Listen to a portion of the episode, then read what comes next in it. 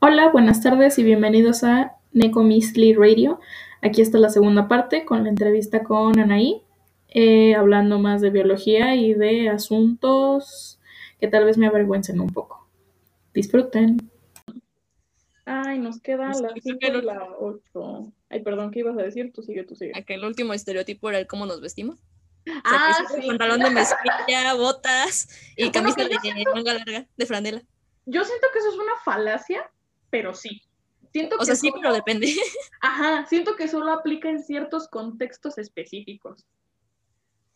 Porque, insistimos, en la primera práctica de campo es en donde te van a hacer cachitos, te agarran a palazos, al menos es lo que, o sea, estoy segura que la, la experiencia de Anaí y mía en la primera práctica de campo es muy diferente, o sea, de verdad, gente, yo me quería morir en la primera práctica de campo y no, es, no estoy exagerando, o sea, yo me sentía inútil, yo me sentía tonta, yo me sentía este, como que no tenía que estar ahí, yo me sentía completamente fuera de contexto. Yo veía a los demás que igual, por ejemplo, María y otras personas que igual no aguantaron, que estábamos con cara de ya, por favor, pero yo veía a los demás súper emocionados, Jordan, corriendo así, haciendo jogging en medio del, de la arena y yo así de que es que, ¿cómo le haces?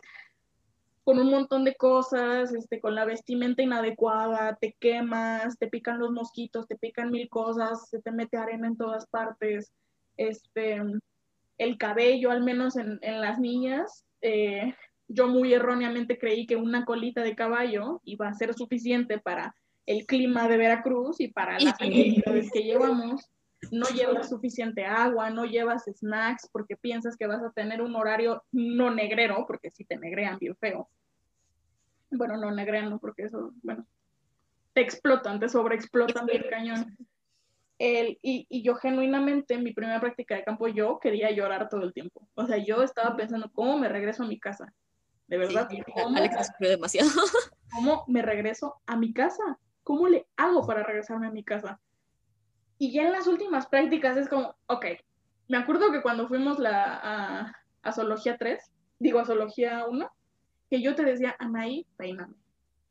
Y eran unos peinados que los niños se nos quedaban viendo, que me acuerdo, esta, esta anécdota está increíble. Nuestro equipo, si ahí sí me escuchan, eran Jordan, Axel y Roy. Tres niños y nosotras dos, Ana y yo. Entonces hubo un punto en el que le dije, desde la primera noche que tuvimos que salir, desde la primera mañana, Anaí, peíname, por favor. Simón y Anaí, o sea, yo sentada y ella haciéndome trenzas, un peinado así súper firme, o sea, que no se salga esa fregadera. Y los niños así como, ¿por qué le estás peinando? Y tú como dándoles el avión porque obviamente no querías discutir, pues porque quiero, tienes algún problema. No, no, ya, perdón. Hasta que hubo un punto en el que creo Ahí que íbamos, los problemas. ¿Tienes algún pedo? íbamos entre comillas tarde, digo entre comillas porque no íbamos tarde, pero pues, ellos creían que nos íbamos a tardar mil años. Entonces tú me estabas peinando y me acuerdo que Jordan se, se puso al tiro bien fuerte y que te dijo así como, ya deja de estarla peinando, nada más están perdiendo el tiempo, parece que vienen de vacaciones y quién sabe qué. Yo le iba a contestar y me acuerdo que nada más así sentí como, cómo te recorrió un espasmo, te encendiste y dijiste, ¿qué no entiendes? Lo que es tener el cabello largo, en la playa, corriendo con un montón de calor, se te esponja, no puedes ver bien, te asfixias, ella no se va a cortar el cabello, no estás entendiendo que lo estamos haciendo por practicidad, tú porque eres un varón y es que no entiendes, y yo, y yo así pegado en la pared súper espantado. Y o sea, Axel, que jamás en la vida se ha quejado de nada de nosotras, que era como, ah, sí, haga lo que quiera. O sea, Axel es la persona más relajada este, en actividades de niñas, porque pues, ahí tiene a Patty, Patty es toda adorable y toda bonita. Y Roy, Roy estaba, o sea, Roy sabía perfectamente por qué lo estábamos haciendo, porque a Roy le había tocado tener pelo largo. Ajá. Así te encendiste, ¿qué no estás entendiendo? Ve nada más cómo se pone, se te esponja el cabello, tú porque no tienes, y yo así como. Y yo me acuerdo de ese momento, eh, esperando que me terminaras de peinar. Sí, ella después de ahí no nos dijo nada. Y nunca volvió a quejarse. No volvió a quejarse jamás en la vida. Ay, sí, pero sí el, el, sí, el estereotipo de la vestimenta, las botitas colores de color camello, porque siempre son color camello, no sé por qué. Hay un punto en el que ni siquiera son necesarias, sino que se ven bonitas, o sea, como que quieres pertenecer a la, a la, a la forma del biólogo. Los jeans, este, la blusita, la, la playera blanca, la camisa de franela, este, bueno, dependiendo del, del material, si es de franela o de algodón, dependiendo del clima, tu chalequito, tu gorrito, porque siempre necesitas tener sombrero, porque créanme, gente, es necesario. Sí, sí, sí, ¿qué más? Y te vas. Sí. Bueno, que depende mucho. Es que las botas nada más cuando son como... Sí, es que cuando son las botas para biólogo, Ujú, sí te tiran un paro y usualmente no tienen muchos colores. Así es. Porque me pasó que ya en una emergencia tuve que comar- comprar las famosas botas, las Discovery. Ah, son malísimas. Sí me acuerdo que se para pura, pura maíz. Ajá. Son puro blog. Sí me acuerdo que me dijiste, no sirven para nada. Que No, no, estábamos caminando en un lugar así bien complicado. Estábamos en las piedras. Y Anaí todo el tiempo, a menos que esté enferma, Anaí todo el tiempo tiene carita de, de que todo está bien. Entonces yo no sé cómo me volteé a ver así toda bonita, toda sonriente. Me dice, estas botas no sirven para nada. Y se siguió. Y yo así como, ah, bueno, bye. Nos vemos. Es que sí. Algunas botas me han tirado paro y he evitado caerme de muchos lugares por ellas. Sí. Ah, bueno, pues una cosa que este, que Jordan no me criticaba, sino que me decía, es que yo no sé por qué haces eso, o sea, de verdad no entiendo por qué te No gusta". comprendo por qué, pero ajá. Ajá. No sé si te acuerdas que yo en todas las prácticas de campo yo me llevaba botas de casquillo. Ajá, las de minero. Y todo el mundo me decía, ¿por qué traes esas fregaderas? Te vas a lastimar. Y pues digo, no es que sea lo mejor, sino que yo no iba a gastar en unas botas y yo llevaba fácil una década utilizando botas de casquillo. ¿Por qué? Porque Alexa de 11 años dijo, yo quiero botas de casquillo. Y mi papá dijo, Simón, te voy a conseguir unas botas de casquillo. Y me consiguió unas botas de casquillo de Barbie, básicamente porque mi pie es de este tamaño. tamaño de un tamalito de elote de esos que te dan en muestra en kermés. Y aparte mi pie es de tamal. Este, o sea, soy del número 3, gente. Imagínense unas botas de casquillo número 3. Es un niño chiquito, un niño chiquito ingeniero. Súper raro. Y yo no iba a hacer otras botas y yo ya estaba súper acostumbrada a subir piedras, subir árboles, bajar, correr, meterme al agua en esas botas y a mí me valía. Pero sí no es lo mejor. Aparte son antiderrapantes y me acuerdo una vez que me cayó una piedra en el pie y no se me rompió por gracias, gracias al casquillo. Excelente servicio. Anécdotas. que ¿Les contarás la anécdota de cuando se te hundió el pie en el fango? No, Como, siguiente pregunta. Una vez estábamos en este, ¿en dónde estábamos? Estábamos en Presa Iturbide, en la presa Iturbide. en la Presa Iturbide ahí en, este, en el Estado de México. Y teníamos que ir al- a las orillas de la laguna, del laguito, para sacar muestras de agua, eh, cosas complicadas. El chiste es que estábamos así como tanteando el terreno porque había fango. Y estábamos caminando bien, estaba todo bien. Lo que pasa es que cuando tú te quieres hacer la que sabe mucho, el mundo te dice, no, mijita, no sabes nada, bájale a tu rollo. Muchas veces Ya. no. Déjame contar esa parte para. Sí, Desde la perspectiva de afuera. Está bien, está bien. Veníamos caminando. Como Alexa ya nos introdujo, venía hablando sobre cuando, cuando vas a un manglar, que tienes que pisar bien porque si no se te hunde el pie. Veníamos caminando, yo, yo venía enfrente, si no me recuerdo. No, yo venía enfrente justo. Es que no me acuerdo venía enfrente o venía al lado. El punto es que de, de la nada vi a Alexa y de repente ya no la vi. Se hundió en el fango. Yo, O sea, o sea, justo conversación se cortó, de repente ya no vi a Alexa. Volteamos todas a buscarla y Alexa abajo en el suelo con el pie hundido en el fango. Pero no solo el pie, la pierna entera. Y es una maldición que yo tenía en todas las prácticas de campo, ya no me tocó ahorita porque pues pandemia, pero también en, en primer semestre, no sé si te acuerdas, el último lugar que visitamos, que se me fue la pierna en un hoyo. Cuando te caíste en las piedras, sí, cierto. Hay un, hay un suelo que se llama suelo doble A, que es un suelo que ocurre cuando, cuando hubo una erupción volcánica y quedan fosos profundos, mínimo de dos metros de profundidad. Y el profesor nos dijo, tengan cuidado con esos pozos, son muy traicioneros y si se van y se rompen una pierna, los voy a reprobar y nosotros, ah, no más.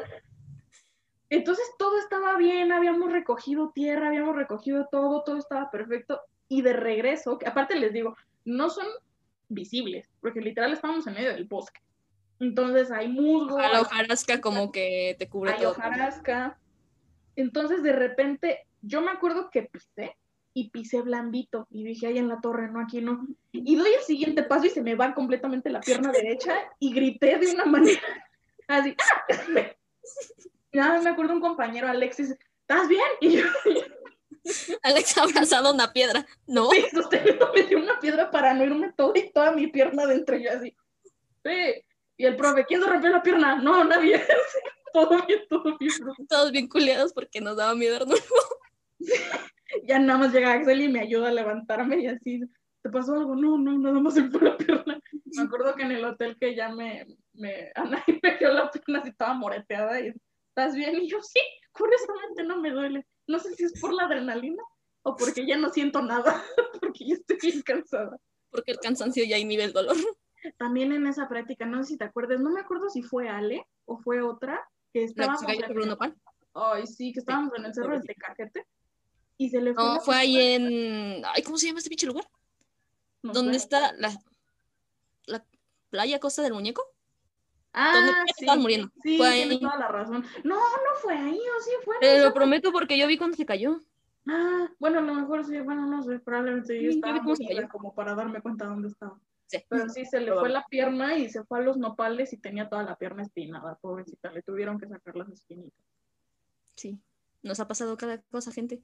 En tercer semestre, igual en hongos, que a Tofi, a Carlita, este, las hormigas le comieron los tobillos porque Sí. se paró y que no se dio cuenta que se paró en un, este, en un Un hormiguero. Sí, nos llegó a pasar cada cosa. Sí, sí, sí, sí, sí. Ay, no, de veras. Bueno, pero los tacos de Veracruz, o parte esos tacos de... ese- anécdota de un kilo para ti, para mí, nuestros Sí. amigos. eh, No se lo van a No acabar. se van a acabar eso, Roy. No se van a acabar eso. Y Jordan, cállate. O sea, no sabes cómo comen estas dos. Ajá, La anécdota de dos morritas de unos 1.55 y uno 1.50 y algo, Ujú. comiéndose un kilo de pastor entre las dos. Con Ah, queso, con queso. con queso. Y tortillitas. No olviden las tortillitas. Claro que sí. Este dice, bueno, ahora, ¿qué te parece si mm, quieres la 5 o la 8? La 8. Ok, entonces yo digo la 5. Dice, decepciones que te ha dejado la carrera. Mm. ¿Empiezas en lo que lo piensas o...? Oh, pues, es- el- es que siento que las decepciones no son tanto académicas, porque siento que no, o sea, menos que no te guste la carrera, no te puede decepcionar, en cuyo caso, pues, ¿para qué sigues aquí, no? Este, métete a medicina o algo por el estilo. No, perdón, ya, no le voy a echar tiro a los médicos porque si no me voy a encender bien feo. Este, me caen bien, solo, solo son difíciles, son personas difíciles. Sí. Este, siento que decepciones que me he llevado en la carrera es por parte de profesores que no les gusta impartir su materia y por materias que no están bien discernidas en el plano de la universidad. Tipo que le ponen mucho énfasis a cierta área en donde, cierto que, donde siento que no tendría que ser así. O sea, por ejemplo, hasta el día de hoy yo siento que sistemática debería ser una materia mejor dada y no en un este no en el contexto en el que te la dan que segundo semestre porque siento que no se te pega nada por el contexto del o sea todo ese semestre es muy química. No trabajas con organismos no trabajas con cosas vivas trabajas con bueno sí trabajas con cosas vivas células pero pues, perdóname pero sistemática no la aplicas en, bacteriología. O tal vez sí pero no lo suficiente como para entender lo que es la sistemática. Entonces siento que, por ejemplo, esa, esa materia deberían de dártela mejor y un semestre adelante, mínimo en tercer semestre. Porque luego llega psicología y llega, ¿se acuerdan de sistemática? Y al menos yo que soy una obsesa de sistemática, sí me acordaba, pero todos llegan así como, ¿qué? Así como lo que vimos hace como dos años. Y sí, todo el mundo es como... Ay, güey. Sí, pero siento que decepciones más que nada me las he llevado por profesores que se nota que no quieren impartir su materia, pero pues ya están ahí. Pues sí, básicamente, porque... Sí. mm. Me pasó también mucho con... bueno, ya cuando nos tuvimos que separar. Triste historia. me han tocado varios profesores que sí, como que no tenían las ganas de impartir cierta materia o simplemente no era como su materia, su fuerte y por lo tanto como que no le interesaba. O meramente el hecho de que había profesores que tal vez sí era su fuerte, les gustaba mucho, pero no sabían explicar. me pasó muchísimo en las botánicas, que con literalmente las dos profesoras titulares de botánica. Ay, Lourdes. es que Lourdes, Lourdes es complicada, Lourdes es complicada. Lourdes es complicada. Porque Ruth es buenísima, pero Ruth es buena si tiene un buen site, como fue conmigo que fueron Ruth y Diana, que las dos hacían muy buena mancuerna. Pero yo sí me acuerdo haber escuchado una clase de Lourdes y yo decía, Dios del cielo, ¿qué es esto? O sea, ¿por qué? no te tocó, no te tocó en presencial. No, no, no, no. En presencial era peor. Sí, me imagino. Entonces, sí era mucho esa decepción de, por ejemplo, a mi Botánica 2, no voy a decir que me súper encanta, pero me gusta. o sea, me gusta ya ver como todo este asunto, ya no tan como profundo de las plantas, sino verlas por encimita. Me gusta más como su taxonomía. Entonces, recuerdo que estaba con musgos, a mí me gustan los musgos, cosa que está muy rara. No, los musgos son preciosos. Bueno, es que a mí me gusta mucho botánica. Yo no, yo no soy una persona parcial en botánica. Los musgos son bonitos. Entonces, que estábamos en musgos y a mí me gustaban los musgos. Y llegó, llegó Lourdes y pues no. Recuerdo que todo el grupo desertó esa materia. Sí, que fue exactamente, ahorita que estamos hablando de separar caminos, pero una que nos tocó en conjunto fue este Ay, ¿cómo se llama esta materia de tercer semestre? En donde literal desertamos el ciclo de Krebs. Estructura y función celular. Con la, con, la, con la, pareja de esposos que se peleaban en el salón y nosotros. El profesor era muy bueno, pero era, yo siento que sobreexigente para lo que, o sea, tenía actividades que ya estaban muy por encima de lo que era bueno. Y daba como, o sea, él creía que teníamos un nivel de aprendizaje mucho más acelerado de lo que él tenía pensado, entonces nos ponía actividades así de que, ah, este examen de 60 cuestión, de 60 reactivos y esta sopa de letras la tienen que contestar en 45 minutos y era como, mm, eso no va a pasar. Y la profesora era muy poco flexible y tenía que tener la razón todo el tiempo, entonces también no era, que digo, no es como que no supiera de su materia, solo era mala dando clases, o sea, no era lo suyo dando clases. Esto fue muchísimo en toda la sí, la pedagogía también te das, hasta que llegas a la uni te das cuenta de que la pedagogía no es cualquier cosa. Que no es nada más que sean flojos o que la tengan en contra de ti, es que hay profes que literalmente no saben dar una materia, no saben impartir clases porque no tienen paciencia o no saben de medios no se sabe llega, llega a pasar el caso contrario, que más bien su materia es tan complicada que no, no siempre saben cómo darla, que era con, en los casos de las biologías, digo, de las ah, botánicas. Sí, de las biologías y de todas, porque la carrera yo siento que la pasé de noche, la estoy pasando de noche todavía, no, no No, de las botánicas, que es como un tema, literalmente tratan de englobar un tema tan amplio en solo dos clases, bueno, en dos, dos materias y los mismos profesores es como de, es que, es que cómo les damos esto sin terminar haciendo que sus cerebritos hagan boom. Que digo, igual están los profes que sí te saben dar la materia, porque digo, al menos en mi experiencia con las dos botánicas, sí fue así de que les vamos a dar lo más que podamos, pero sépase que nos están faltando muchos temas. Entonces, pues ya siento que eso sí son, es lo mismo, ¿no? Que son temas más especializados, así de que si de verdad quieres saber a fondo las pteridofitas, te metes a mi curso de pteridofitas. De ahí en fuera yo no me voy a gastar un mes explicándote pteridofitas porque se te va a olvidar en una semana después de que pasaste el examen. O sea, también siento que son ese tipo de estrategias.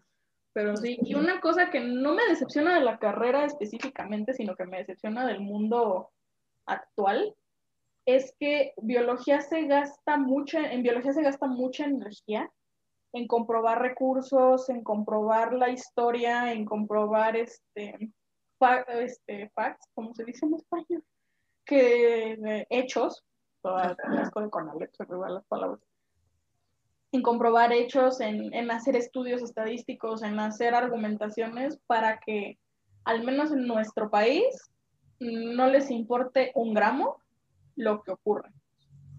Es muy decepcionante ver que tú te estás esforzando y tú estás creando en ti mismo conciencia y estás tratando de crear en tu círculo cercano conciencia, pero al mundo entero le vale. Y no es que le valga porque sí, sino porque no es algo hablado. no es algo que se diga. Y sí es como muy decepcionante eso de que, ah, pues sí, ¿no? O sea, de las carreras que yo puedo pensar que igual no, porque nosotros también, aunque seamos de ciencias, tenemos este rollo de, ¿y de qué vas a vivir? Pero es que no hay trabajo, pero es que como que nos ven como vagabundos que no estamos haciendo nada cuando yo creo que somos una parte, yo creo que somos la piedra angular de la ciencia para este punto. Y el, bueno, tal vez no la piedra angular, somos como el paraje completo de lo que es la ciencia actualmente. Y el, el mundo no se detiene a ver lo que estás haciendo. Porque es como, ah, es que mira, ese cirujano salvó un niño, que sí está bien, que los cirujanos son impresionantes, que medicina es una carrera súper complicada, que sí, pero biología también es complicada y biología también merece mérito. Y la gente la ve como diciendo, ah, pues, tú sí eres biólogo y luego, como que y luego, o sea, no, no es cualquier cosa salir de esta carrera, no es cualquier cosa salir de cualquier carrera. Pero tú sabes de animalitos y plantitas, tú ve y, como que identifícalos. Cuando realmente llegamos a este punto, por ejemplo, en mi caso, para no irnos tan lejos, en el que uno trata de especializarse en algo mucho más amplio como lo es la divulgación científica y el manejo de recursos naturales, que, o sea, tú te rompes la cabeza para planear literalmente un proyecto en el que puedas darle, me pasa mucho ahorita que descubrí lo que es el, los ecomuseos, o sea, que literalmente tú llegas con un proyecto, se lo das a un pueblo lo dejas funcionando y el proyecto es para el pueblo, para que el pueblo genere ganancias y tenga una mejor calidad de vida.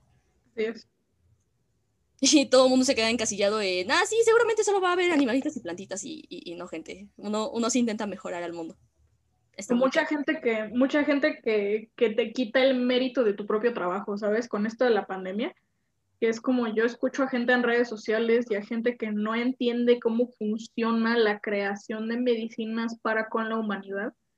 Y es como, es que los médicos, y sí, los médicos son la vanguardia de la humanidad y son los que están, o sea, son la primera fila en contra del COVID, pero la gente no entiende que biólogos químicos y físicos también están trabajando en una vacunación, también están trabajando en un sistema de salud, también están trabajando en farmacéuticas, también están, siento que todas esas áreas se las atiñen bien cañón a los médicos porque los médicos son los que salen a dar la cara, que no es que esté mal, sino que es muy frustrante que te digan como, ay, pero qué, o sea, de verdad a mí me han dicho, pues los biólogos son los achichincles de los médicos, ¿no? Y es como, ¿qué?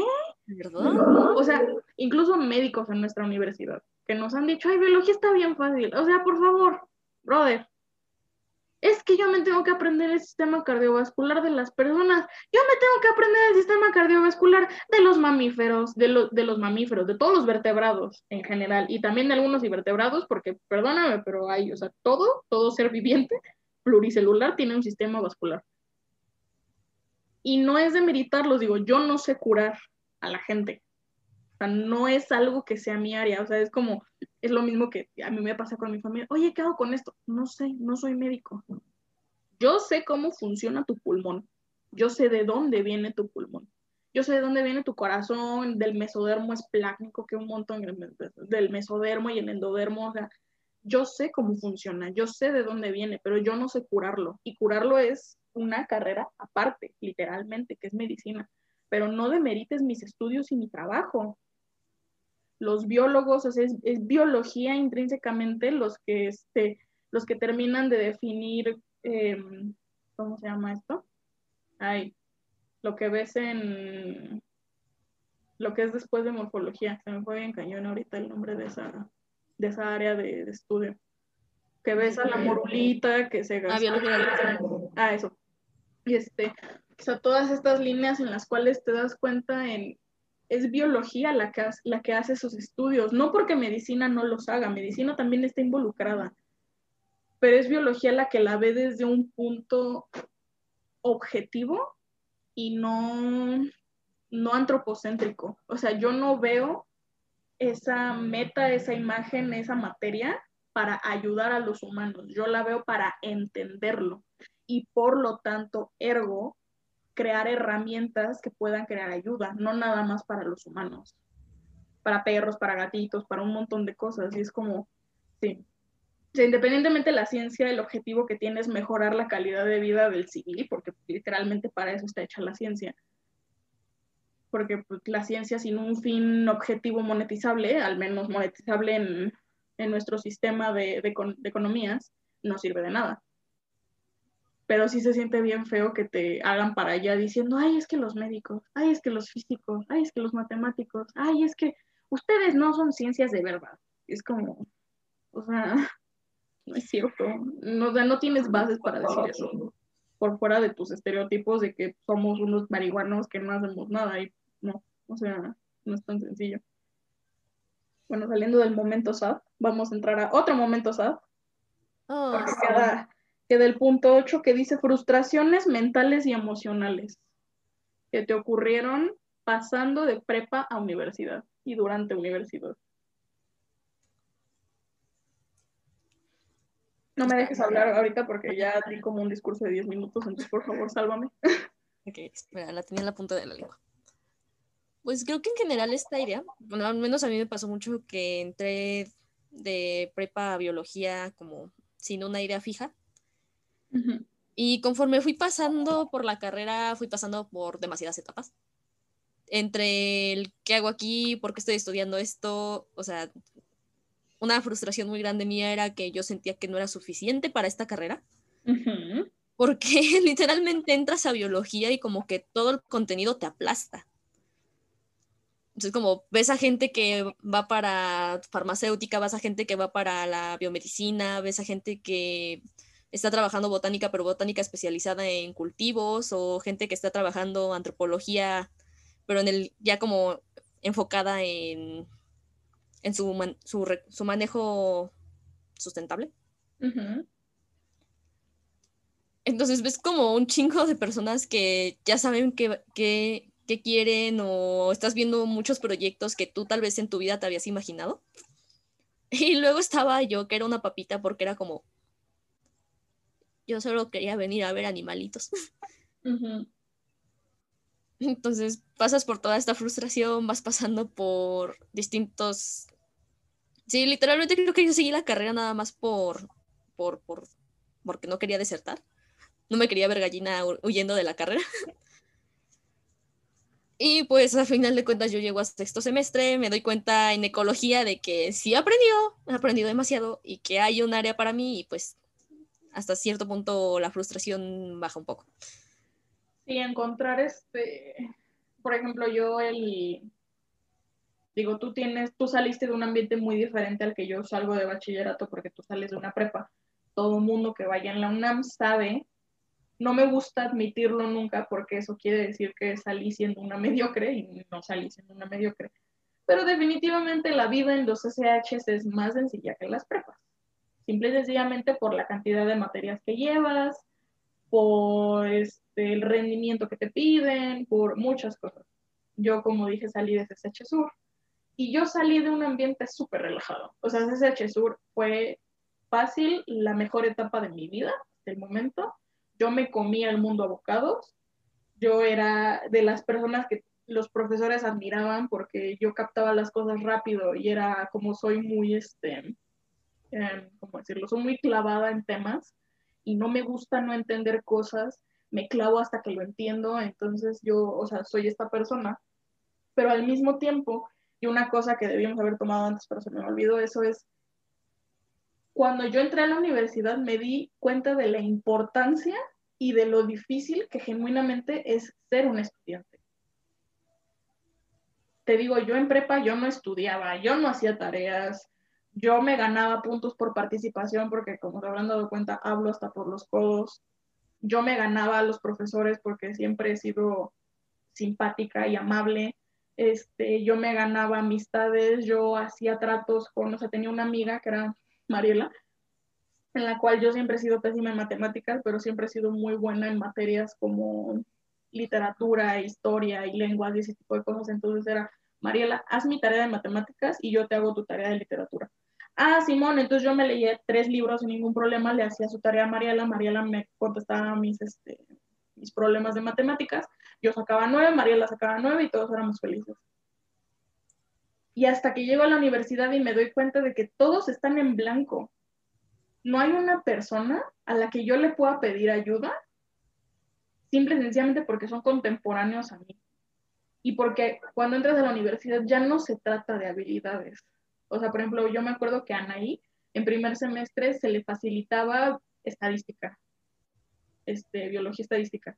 Pero de todos modos, las dos estábamos así de que no estoy entendiendo cómo se saca esta fórmula o sea, ella lo entendía más rápido que yo, pero igual estaba, estaba igual de perdida que yo 15 minutos. A mí se me facilitaba este, historia de la biología, por ejemplo, que siempre bueno, he sido buena este, en filosofía y en ese tipo de cosas. Pero igual hubo un punto en el que yo tampoco entendía conceptos, en el que yo solamente le podía preguntar al profesor y si el profesor no te puede resolver tu duda, no por culpa de él ni por culpa tuya, sino porque hay invariablemente hay una fosa de comunicación entre un profesional y un novato. Y yo no sabía estudiar. Yo no entendía lo que era estudiar. Yo me acuerdo que los primeros semestres yo trataba de estudiar y yo no estudiaba. Ahorita yo me doy cuenta que esos eran repasos. Y para tú estudiar tienes que tener un sistema, tienes que estar acostumbrado, tienes que saber tu método de estudio, porque también no todo el mundo estudia igual. Este, te quedas con esta idea de, las películas y de tus amigos, de, ah, entonces voy a leer este texto 10 veces y entonces ya lo voy a entender. Y no. Tienes que procesar información, porque aprenderte cosas y recitarlas como perico te va a salvar una clase, dos clases, un examen más adelante que necesites ese conocimiento te vas a dar cuenta que no, que no digeriste nada y que estás otra vez en el principio y que te va a ir peor porque eso quiere decir que ya tuviste que haber aprendido eso y este profesor no se va a detener a explicártelo porque no tiene por qué explicártelo. Y es, yo creo que del, es el primer shock que a mí me llegó emocionalmente, ¿no? Que tú y yo hubo un punto en segundo semestre en el que nos salimos de una clase y nos pusimos a llorar porque neta no entendíamos nada es, muy frustrante. Creo que es el, tema que más voy a tomar a lo largo de este podcast cada vez que esté hablando de algo. Es cuando tú no entiendes algo, te frustras.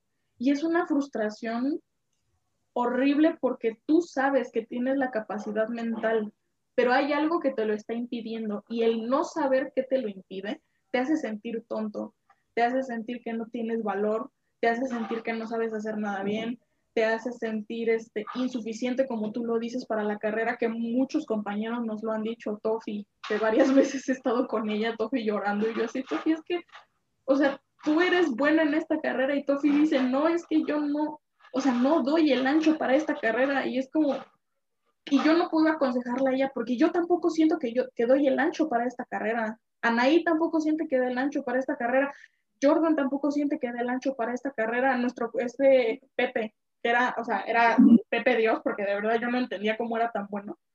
En este, cuando estábamos viendo gastrulación, que me volteaba a ver y me decía, no estoy entendiendo un carajo de lo que está pasando. Y yo tratando de explicarles que ocurre un giro y las células se mueven y luego es que viene esto y pasa. Y me decía, que no estoy entendiendo nada. No estoy entendiendo nada.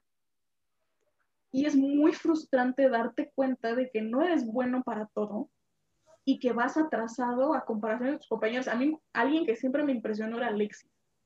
Alexis es una bala, completamente. Si algo no lo entendía, se obligaba a entenderlo y de repente era como, oye, Alexis, esto, no sé, no lo entendí, pasé el examen como pude, lo pasé con siete y vámonos, nos volvemos. Y Alexis siempre tuvo como muy fijo su objetivo de pasar enfocarme en las cosas que me interesan, hacerme un camino a través de eso y, cortar, cortar con machete, o sea, cortar con machete maleza, evitar que algo me ataque y tú sigue. Hazte una senda como se pueda. Es una visión muy de tiburón, definitivamente. Y al menos yo con mi personalidad así, toda como chiquita, como como, como, gatito que acaba de salir de, la cajita en donde estuvo dos semanas sin saber dónde está. Así como, no sé dónde estoy, dónde está mi mamá, ¿qué está pasando? Huele a pescado, o sea. que sí, la facultad sí olía a pescado. Sí, sí, cañón. Y a, muchas cosas.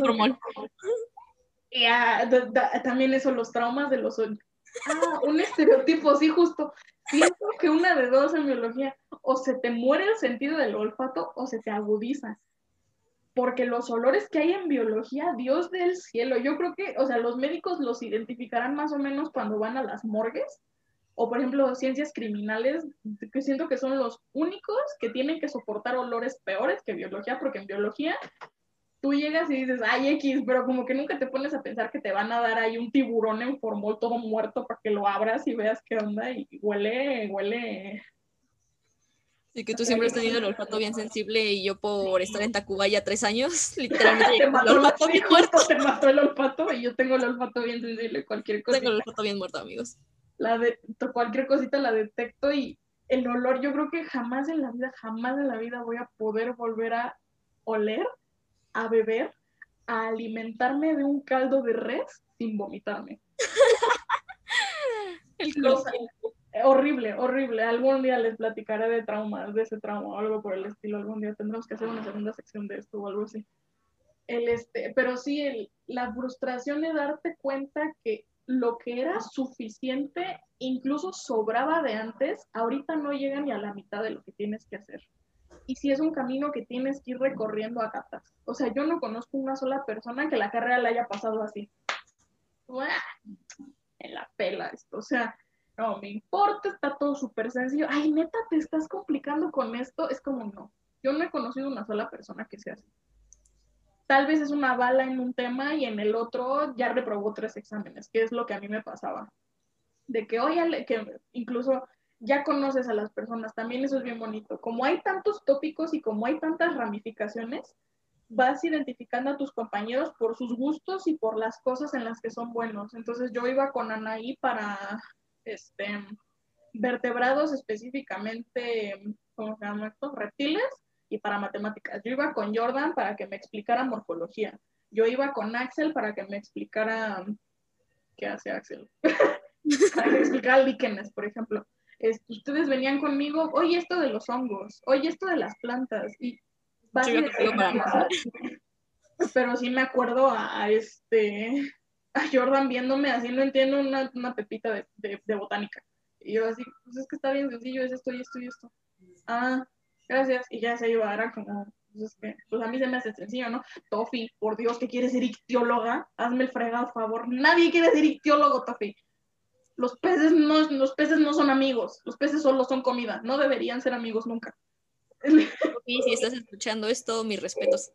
Mis respetos, Tofi, la ictiología. O sea, yo creo que fue el tópico de, llanto de quinto semestre. O sea, yo neta no podía competir. Los peces. Sí, es, muy complicado, pero sí, el, cambio emocional, el, sufres depresión, independientemente. Te deprimes, te bajoneas, sientes que no sirves, sientes que no tienes lo necesario, sientes que no das el ancho. Este, es lo que les digo, al menos en mi experiencia personal en la carrera, sí hubo muchos, o sea, creo que hubo como un par de profes, un profe y una profe que me dijeron, yo no sé qué haces aquí si no das una, y eso te da para abajo bien cañón. Pero la mayoría de los profes te ven y siento que se reflejan, así de, yo estaba ahí. Yo también estaba valiendo, eh, o sea, a mí también me estaba cargando el chahuizle cuando estaba viendo tal materia, cuando estaba haciendo tal cosa lo que nos pasó en tercer semestre de que el profesor del LIC nos hizo llorar mil veces porque era sobre exigente. El, se te caen muchas cosas, te das cuenta de muchas cosas de ti mismo, que te hacen falta muchos conocimientos, que te hacen falta muchas habilidades. Y sí es eso de que, o sea, o avanzas o a ver cómo le haces. Entonces sí. Sí, también entre las frustraciones siento que, no sé si a ti te pasaba, a mí me pasó mucho ya que entré, o sea, que yo en prepa, por ejemplo, sabía que cuando iban a entregar calificación era como de, ok, en esta voy a tener entre un 6 y un 8 porque la neta no le eché ganas. Ajá. En esta, la neta, sí, arriba de 8 porque le eché un chingo de ganas. O sea, como que tú sabías, ¿no? Como que tú sabías que te habías esforzado en esa materia y sabías que ibas a tener la calificación. Yo, yo entré a la, a la facu y me acuerdo que por más que me esforzaba, luego no lograba más de un 6. Sí, eso está bien fuerte. O sea, me pasó, y recuerdo que me pegó en Ciencias de la Tierra, porque yo me acuerdo que me desvivía por aprenderme todos los temas porque a mí me gustaban y pasé con seis. Y era como... Yo no pasé Ciencias de la Tierra, de hecho todavía la debo. Tengo que hacer el examen porque, sí. A mí, ¿sabes con qué me pasó? Con Zoología 1. De las materias. hay demasiados ejemplos porque nos llega a pasarte con muchas materias. Sí. O sea, el mero hecho de que yo con zoología 3, o sea, que se supone que es mi fuerte y que estudié y hice un chingo de cosas, o sea, no, no logré más de un 7. O sea, y que uno es como, es que yo tengo el conocimiento, yo sé que lo sé, yo sé que lo sé hacer, ¿por qué? ¿Por qué? ¿Por qué? ¿Por qué? ¿Por qué? ¿Por qué? ¿Por qué? ¿Por qué? Y es que también ahí es donde entramos en el tópico en el cual yo siento que está mal calificar enteramente a los estudiantes por un sistema académico preestablecido, porque no todos aprenden igual, no todos aprenden a igual ritmo y no todos pueden demostrar sus habilidades a igual forma. Esa, esa materia específicamente que dicen ahí, que es zoología 3, en donde se ven vertebrados, ya este, peces, tiburones, aves, este, y todo ese tipo de cosas, y ves un poquito de, este, de, otros animalitos no vertebrados, pero eso esponjas No, esponjas es de primer semestre. Este. Ah, no, sí, cierto, los erizos. eh, equinodermo se llama. Esos. Este.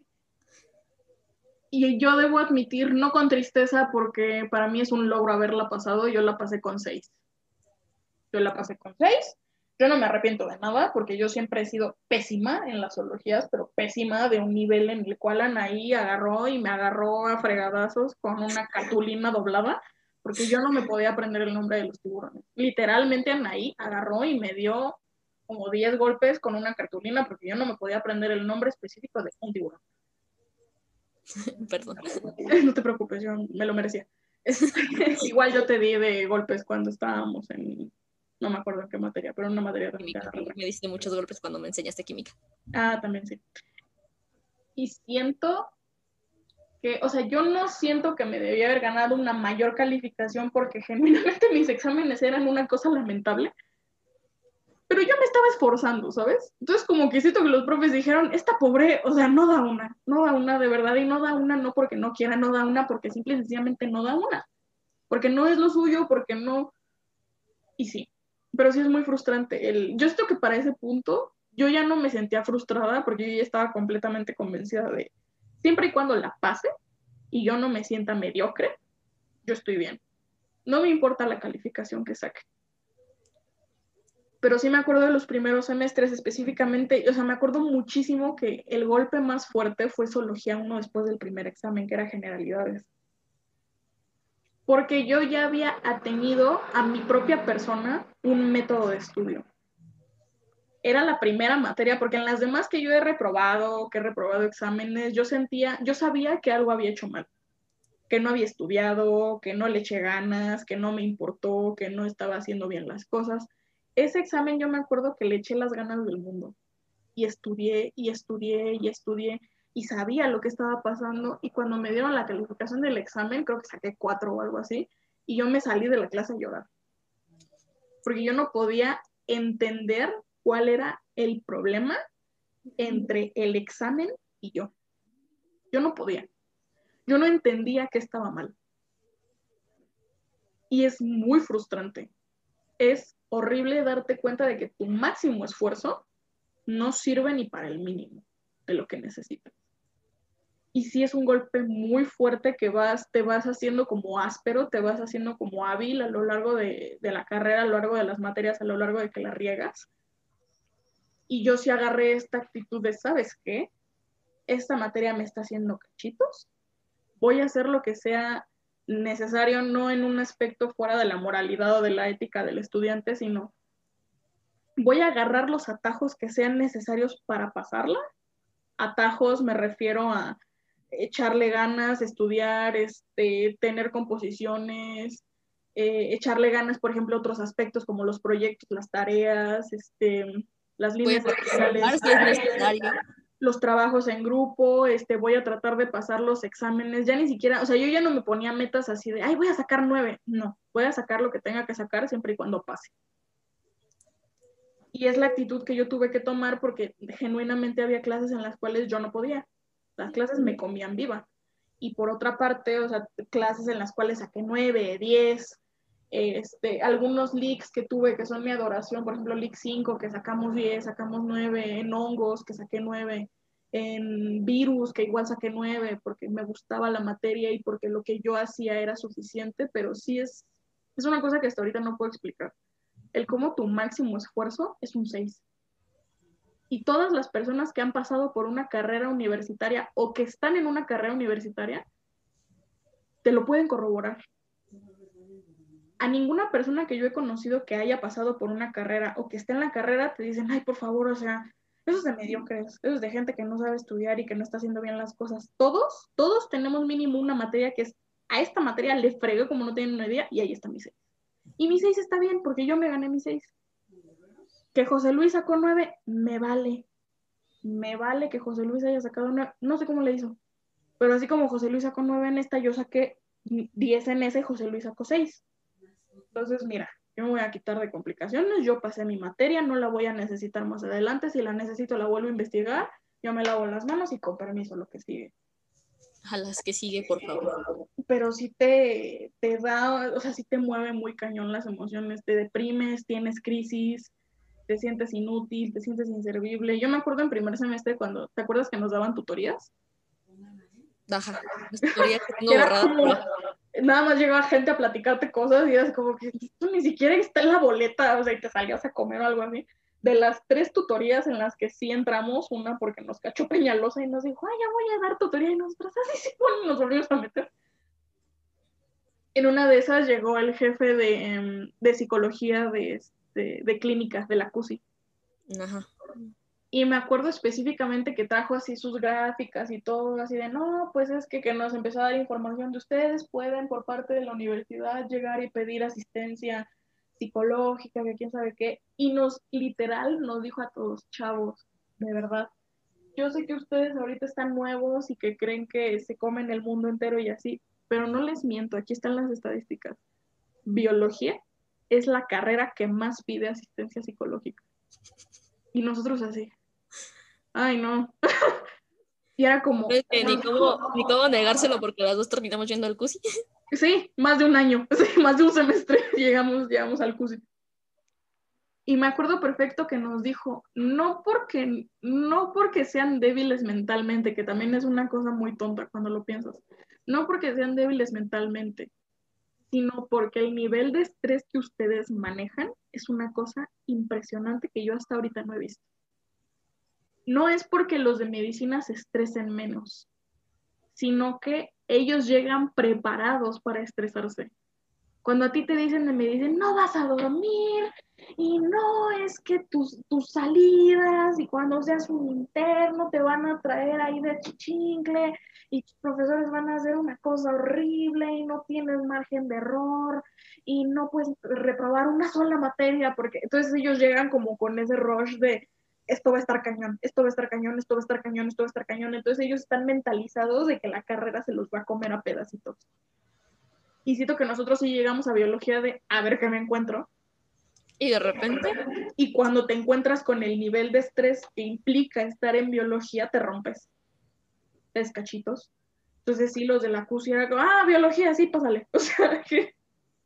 Adelante y todos llegamos así de me siento mediocre, me siento idiota, siento que no sirvo, este, empiezas a sacar cosas de tu propia persona. Es que cuando tenía cinco años, mi pollito, yo no sabía que mi pollito morado del, mi pollito morado del mercado no se bañaba y era como, no manches, carnal, o sea.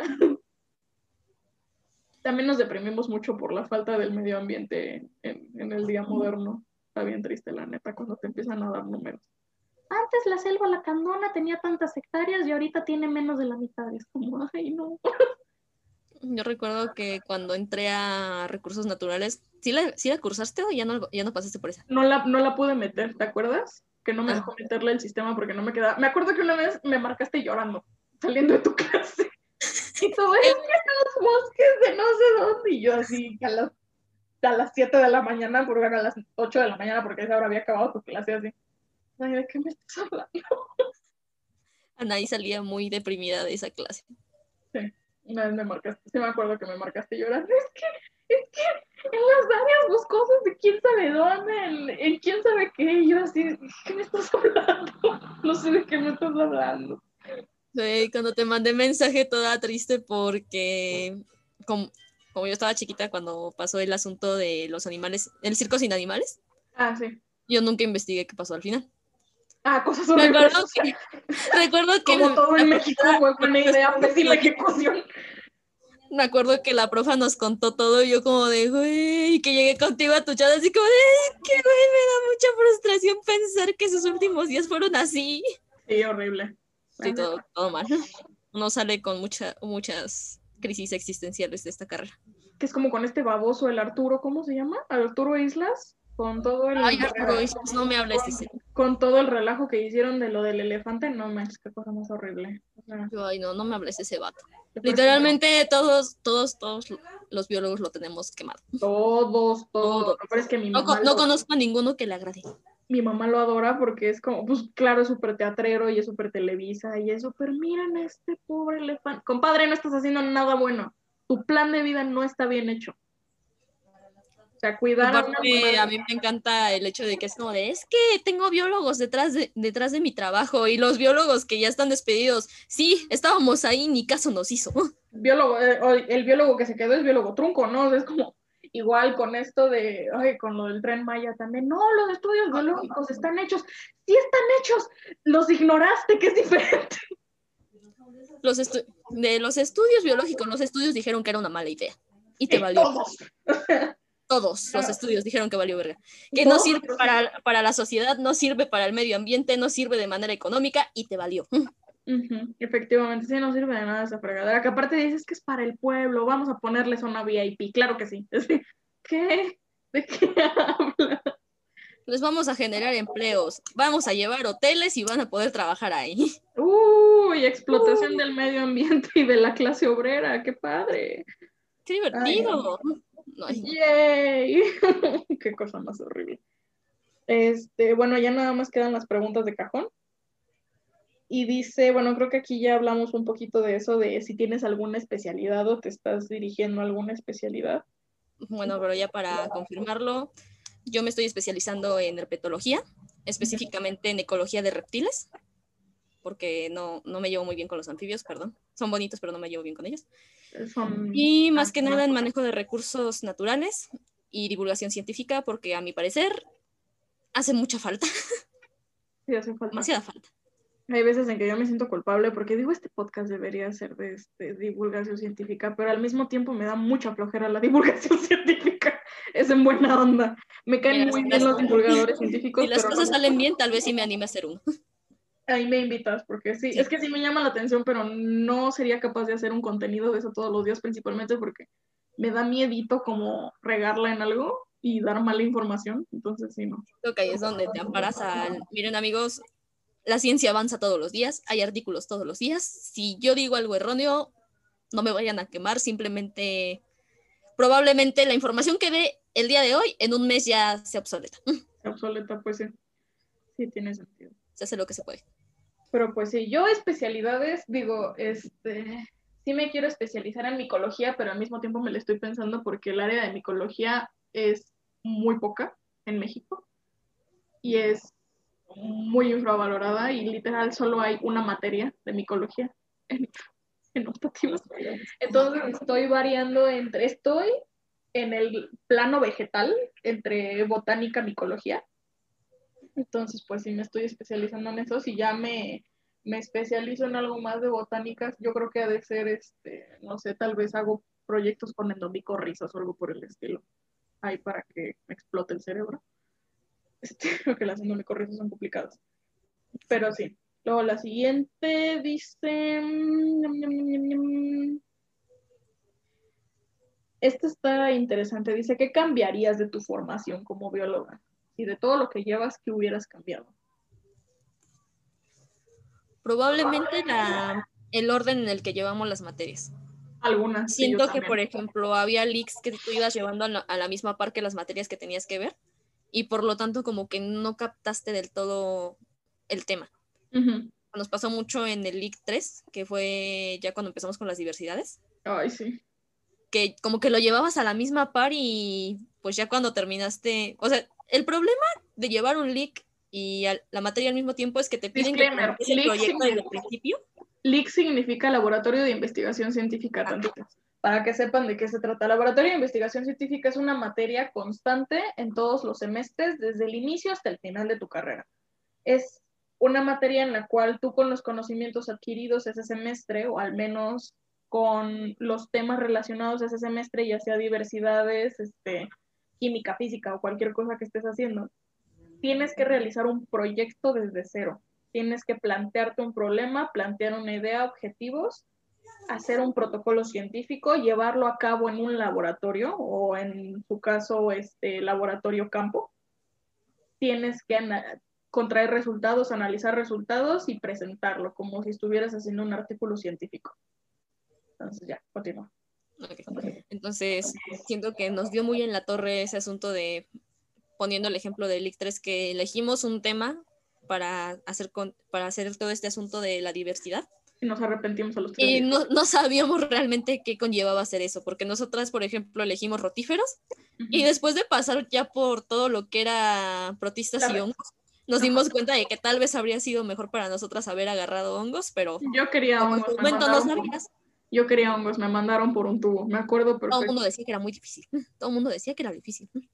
Que sí era, pero era más divertido que con los rotíferos. Al menos los lentes no salieron, no iban a salir rayados. Ay, ya sé. Entonces, fue, fue algo que fue muy constante en toda la carrera, que nos tocaba hacer un leak, tú hacías un tema como a, ciegas, la verdad. Y ya cuando ibas terminando el semestre era como de, ah, no ma, tal vez si yo hubieras, si me hubieran dicho esto antes, yo habría hecho mi proyecto, habría hecho las cosas de manera más correcta en el proyecto. Porque sí ibas muy como a ciegas. Luego veías cosas en leak y una semana después las veías en la materia y era como, ay Dios. ¿Qué está pasando? ¿Qué está pasando? Yo me acuerdo de este, siento que eso todavía es, o sea, siento que eso tiene más que ver como con frustraciones de, de decisión, pero siento que se te va agudizando el sentido a lo largo de los leaks, porque no sé si te acuerdas de nuestro primer leak, nuestro primer laboratorio. Qué cosa más horrible. Yo me acuerdo de lo que hicimos y digo, ¿por qué? ¿Por qué? ¿Por qué? ¿Por qué nadie nos detuvo? ¿Por qué nadie dijo, por qué nadie agarró y nos dijo, el aceite, el aceite esencial directo del coco no existe? existe el ácido palmítico y se saca de la palma. El coco no tiene aceites esenciales. Lo que se saca del coco es aceite de coco.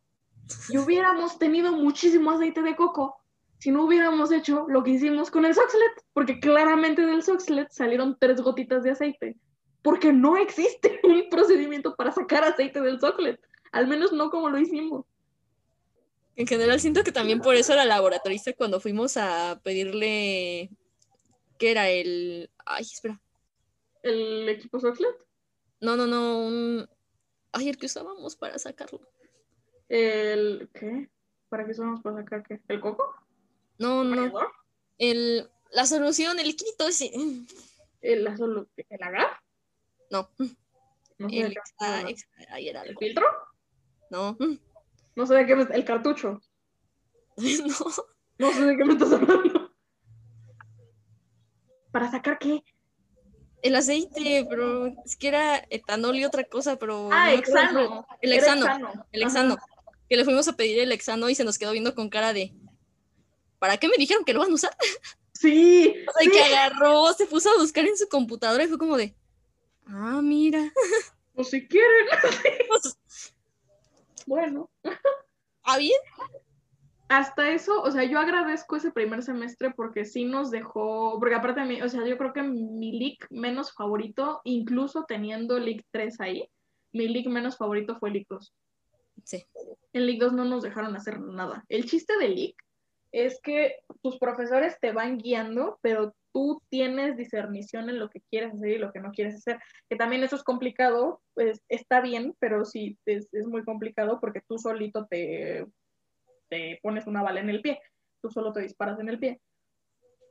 Nuestro primer leak, eh, o sea, eso. Y luego aparte lo que, que llegamos y que yo me acuerdo que fue el primer momento en el que me sentí muy frustrada porque nadie nos explicaba nada.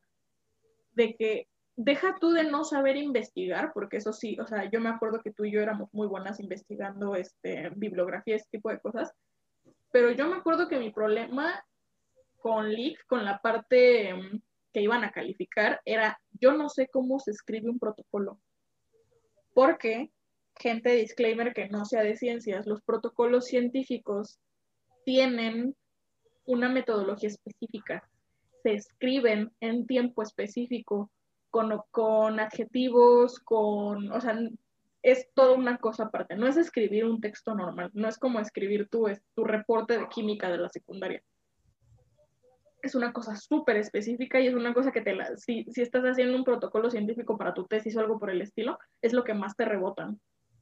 Esta palabra no está bien dicha, esta palabra no va aquí, este tiempo no va aquí, este procedimiento no está bien porque existe este y este y este, entonces son muchas cosas. Yo me acuerdo que esa fue mi primera frustración de yo preguntarle a la profesora, es que ¿cómo escribo esto? Me decía, ¿cómo que cómo lo escribes? Y yo creo que ella sí genuinamente no lo hizo desde un punto de la malicia, sino que lo hizo desde un punto de ella ya lo tenía tan taladrada en el cerebro que se le hacía raro que alguien no lo entendiera. Me acuerdo que mi frustración era, es que no quiero que me lo escriba, quiero que me explique cómo funciona el esqueleto de esta cosa, para yo así poder hacer algo. ¿Te acuerdas de lo que era el problema de escribir una discusión? Sí, que en primer semestre nos costó muchísimo y ya después que le agarramos la onda ya escribir una discusión es un arte, o sea, es una cosa súper específica y es algo en lo que incluso en tu equipo sabes quién, o sea, por ejemplo, yo era muy buena, yo soy muy buena escribiendo discusiones. No me pidieras escribir una introducción porque parecía que estaba escribiendo una discusión. Y son ese tipo de cosas. Y los, sí, los leaks son complicados. Siento que ya entre más adelante, por ejemplo, mi leak favorito fue el leak 5 que fue el proyecto que mejor tuve con los mejores profesores, con un equipo que al inicio teníamos muchos, muchos roces, pero terminamos llevándonos muy bien.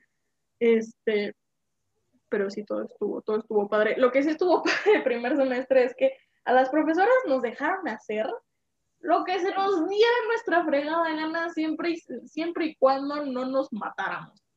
Entonces hicimos un proceso larguísimo porque utilizamos este cándida, el hongo de la cándida. e hicimos un rebrote, hicimos un agar de sangre, me sacaron sangre, o sea, sí fue un proceso excesivamente complicado. Yo creo que en cualquier lugar que nos hubieran pagado nos hubieran dicho por qué estás haciendo eso. Solo estás ganando, solo estás gastando dinero a lo estúpido. Y sí es cierto, pero estuvo padre porque así nos dejaron este, meternos con nuestros herramientas. Sí, pues básicamente por inventarlo todo. Exacto. Aquí, aquí su, su compañera tuvo una quemadura con ácido sulfúrico. Ah, también eso. Yo, yo no sé si se han dado cuenta, pero yo soy la amiga mamá de todo el mundo, entonces no necesito estar vigilando todo porque a mí me causa mucho estrés pensar que debajo de mi vigilancia o de que yo esté ahí alguien se lastime o alguien haga una tontería. No porque el proyecto se eche a perder, sino porque genuinamente me preocupa mucho que se lastimen. Y un día falté, no me acuerdo por qué, no me acuerdo si me dio gripa, no me acuerdo nada, falté un día. Regreso al siguiente día y Anaí se tapaba la mano así. Y yo así como, entonces, en un momento que se le fue la onda, se levanta la mano y tiene todo el dedo al rojo vivo. Y yo, ¿qué fregados te pasó? Y tú entraste en pánico, como tratando de mentirme. Yo hubo un punto en el que ya no pudiste y me quedé con ácido sulfúrico. Y yo, así. ¿Qué? Me quemé con ácido sulfúrico. ¿Por? Y tú así. ¿Qué estaba haciendo el McFarland de.? Ah, o sea, ayer, cuando falté. Y todo. Sí. Y me voy un día y te quemas el dedo con ácido sulfúrico y todo. Sí. Para ser justos. Ah, no, eso pasó en segundo semestre, ¿no? No, fue en primero, te lo prometo. Ah, es que en primero te acuerdas que yo me tragué el ácido clorhídrico. También. eso, niños, no me peten con la boca. Te lo dicen toda la carrera y aún así uno lo hace. Yo me, yo me tragué el ácido sulfúrico. Lo bueno es que no estaba muy fuerte, entonces no me hizo llaga, nada más me resecó la garganta. Sí, amigos, esta carrera es peligrosa, aguas. Sí, en muchas maneras. ¿Te acuerdas cuando casi morimos por culpa de una autoclave que no estaba bien cerrada? Por la tamalera. Espera, ¿en qué semestre? Eso fue en... Estábamos haciendo agar, entonces probablemente fue en... No sé si fue en primero o en, en segundo semestre. Seguramente en primero, porque en segundo ves que no nos dejaban agarrar las cosas. Ah, sí, es cierto. Y que a Margarita se le rompió un, atrás de un litro. Este, sí. Creo que fue cuando. ¿Cómo se dice? No sé. Creo que me había salido a comer, porque me acuerdo que me, me contaron tú y Axel. O nos fuimos las dos a comer y fue Axel el que se quedó cuidando y resulta que nadie se quedó cuidando la tamalera. No me acuerdo, la neta. Es que hubo una, hubo una ocasión que fue así, pero no me acuerdo si fue la misma. Es que no, porque yo sí estaba ahí porque me acuerdo que justo lo vi, por eso luego me hice bien adicta a, a vigilar las autoclaves de todos, que me gané la fama en quinto semestre porque Bauma, que era un equipo de dos, también ellos, Bauma, este, esta chica de repente salía a hacer algo y Bauma se tenía que salir a hacer otra cosa y me decía, Alexita, ¿me cuidas la autoclave? Y yo me sentaba así a ver la autoclave, sin moverme y el profesor me decía, ¿por qué eres tan concentrada fijándote en eso? yo, porque una vez un autoclave casi me mata. Entonces, llego rotundamente a que se vuelva a pasar. Porque ¿sabes qué pasó? Estaba mal cerrada. Había un, ¿ves que tiene seguritos? Ajá. Es como, ah, los que no la conocen, es como una olla express. Es un, literal, es una tamalera. Es como una olla express, pero para profesionales. O sea, puedes hacer el mejor caldo de res ahí. Sirve para esterilizar cosas. Y la tapa tiene una como llavecitas que giras para, para que se cierre bien, que se cierre. Tiene, tiene varias llavecitas. Y una estaba mal sellada. O sea, que no, no encajó bien la tapa. Para empezar, no encajó bien la tapa, porque también, bienvenidos a la UNAM, los recursos no son los mejores y hay autoclaves que ya están todas abolladas. Yo no sé cómo, cuando pesan 200 kilos y están súper gruesas, pero había, esa tapa estaba abollada y no cerraba bien. La cerramos como pudimos porque sentimos que encajó, claramente no encajó y una, y una mancuernita estaba mal cerrada. Entonces yo no sé cómo de repente ya empieza a subir a, a punto de mm, en que le tienes que quitar los mecheros para que se, se quede ese calor. Y la tapa se empezó a hacer así, clac, clac, clac, clac, clac, clac, clac. Y nosotros así, me acuerdo, es que no sé si estaba con Axel o estaba con Jordan, probablemente estaba con Axel. Entonces se empieza a escuchar así, ti, ti, ti, ti, ti, ti, y volteamos nosotros así, porque tiene como una campanita con la que te dice que ya le, le tienes que quitar todo y tienes que quitarle el, el fuego y vemos la tapa así, a punto de botarse y nosotros. Ah, caray.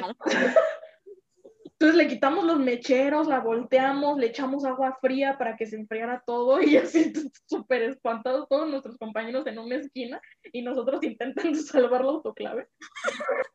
horrible, horrible, la neta. Sí me acuerdo. No, sí, creo que no estaba yo. Puede que esto hubiera faltado. No, creo que sí fuiste por algo. Probablemente fuiste por algo con Jordan o algo así pero sí me acuerdo mucho de ese momento y desde ahí me quedé con ese trauma de, ok, las autoclaves matan. Aguas, las autoclaves matan.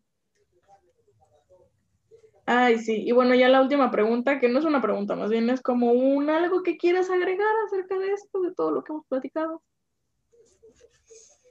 Gente, no se espanten, la carrera de biología está bien preciosa. Sí, te puedes matar, pero es hermosa. O sea, sí espántense, pero igual métanse, por favor. Hacen falta biólogos. Hacen falta biólogos en la vida, por favor. Así es, aparte está, está bonito, o sea, si de verdad creen que lo suyo no es biología, o sea, si ustedes quieren entrar a algo de ciencias y no alcanzan a vislumbrar, porque aquí sí quieren medicina, pero no quieren tratar con personas, se pueden meter a biología del desarrollo, por ejemplo. Biomedicina. A, a, virología, a biomedicina, a bacteriología, a micología y meterse en el para psicología. Ajá, exacto este, neurociencias, por ejemplo, también pueden entrar a neurociencias, genética.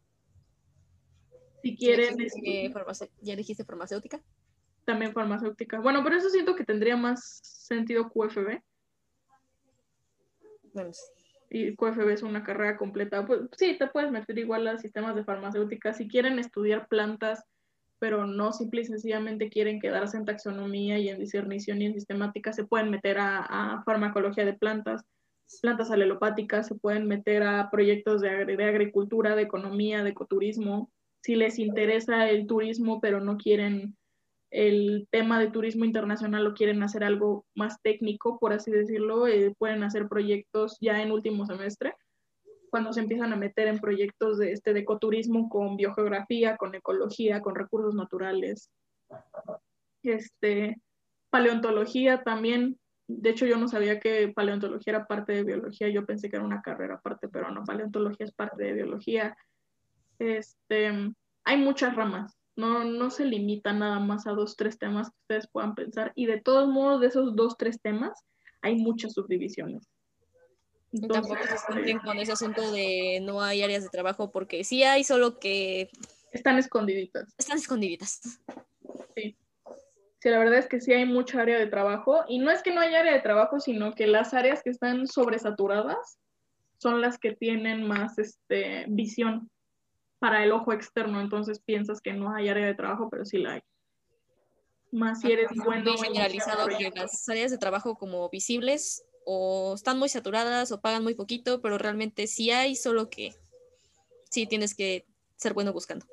Ajá, y también no se limiten, si tienen visión empresarial y no quieren estar en administración de empresas porque el ambiente es muy pesado o porque no es lo suyo, métanse a biología, aprendan dos, tres cositas, creen una idea empresarial, vayan a, a la CONACYT, no porque va a desaparecer por culpa de esta sexenio, vayan a cualquier lado en donde los quieran patrocinar, lleguen con su proyecto, con su protocolo y con sus antecedentes y probablemente les den si no el visto bueno, mínimo una oportunidad. Tener visión empresarial en biología es una cosa muy importante que nosotros casi no tenemos, de hecho, por cierto, nos pagan tampoco. Aún sigo pensando en mi granjita de cascabeles, ¿por qué? Efectivamente, si quieren meterse a conservación, si quieren, este... Inclusive hay, hay ciertos temas que tal vez no muchos vemos, pero por ejemplo a mí me impresiona mucho el hecho de la genética orientada a la conservación de animales, de especies. O sea, amigos, créanme, por ahí también hay un chingo de, áreas de trabajo. En general, creo que casi todo lo que se te puede ocurrir podrías hacerlo por aquí. Sí, literalmente, o sea, no le tengan miedo a la ciencia, métanse. Ahí está este, el Instagram por si quieren hacer alguna pregunta. Eso está interesante. Si alguno de ustedes quiere desglosar algún tema o quiere que hable de algún tema o este, tienen alguna pregunta tipo, no sé, Ah, ¿por qué los perritos son brachiocéfalos? O no sé, algo por el estilo, pues me la pueden preguntar y yo veo cómo hago un tema de eso, sería muy interesante. Yo sé que el Instagram está muy abandonado, les prometo que ya voy a subir cosas, es que soy una señora de 90, o sea, soy una señora del siglo pasado que sí me gustan las redes sociales, pero para verlas, no para interactuar con ellas, soy muy torpe para interactuar en redes sociales. Pero les prometo que ya va a haber más posts. Les prometo que ya va a haber más posts. Y espero, y pues espero que les haya gustado. Esto fue Neco Mystery Radio. Yo soy Alexa, este, mi compañera aquí. Yo soy Anaí, mucho gusto. Este, espero que les vaya bien, que tengan una tarde noche amena, bonito viernes, bonito fin de semana. Los dioses los bendigan y nos vemos.